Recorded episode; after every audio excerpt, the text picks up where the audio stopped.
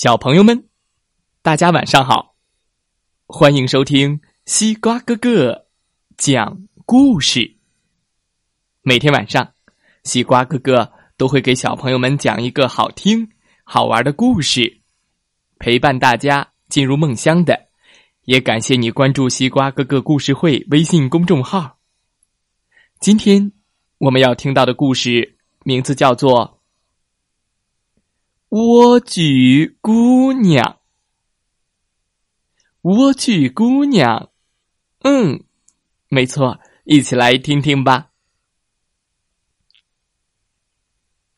在很久很久以前，有对夫妻总想生个孩子，却一直没实现。他们屋后有个高墙围着的花园。里面住着一个女巫。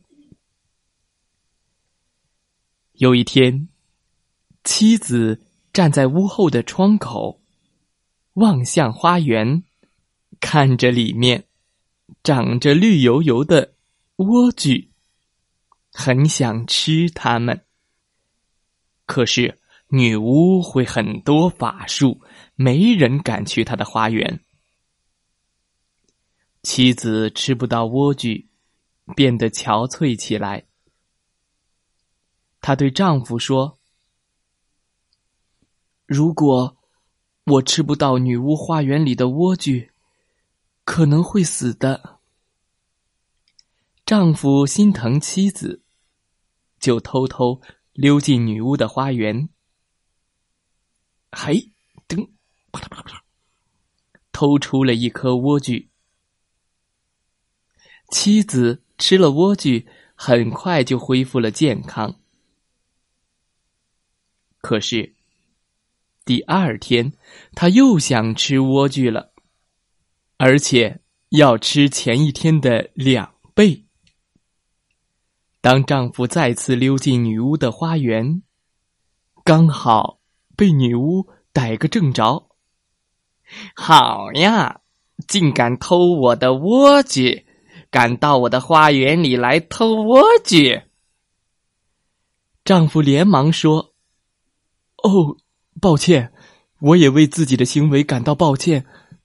可是，如果我的妻子吃不到这里的莴苣，她可能会死的。”女巫听了他说的话：“我可以让你在我的花园里采莴苣，但是……”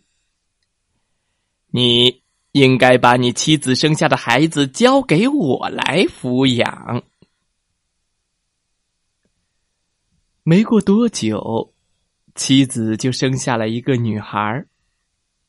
女巫当即就抱走了她，还给她取了一个名字叫莴苣。莴苣姑娘渐渐长大了。当她长到十二岁时，女巫把她关进了一座高塔。这座高塔既没有楼梯，也没有门，只有一扇窗户。女巫想进去时，就对着窗户喊：“莴苣，莴苣，把你的长头发垂下来吧。”莴苣姑娘就把她长长的金色头发放下来。让女巫顺着它爬上去。莴苣姑娘总是一个人待在高塔上，无聊时就用唱歌来打发时间。一天，一位英俊的王子经过这里，听到了他的歌声，立刻被吸引住了。他想。爬到塔顶上去看一下唱歌的人，却怎么也找不到高塔的门。从此以后，王子每天都要到高塔下听莴苣姑娘唱歌。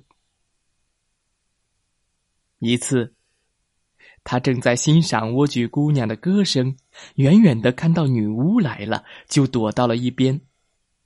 他看见。女巫冲着高塔喊道：“莴苣，莴苣，把头发垂下来吧。”一个漂亮的姑娘立刻垂下了她的辫子，女巫就这么顺着头发爬上去了。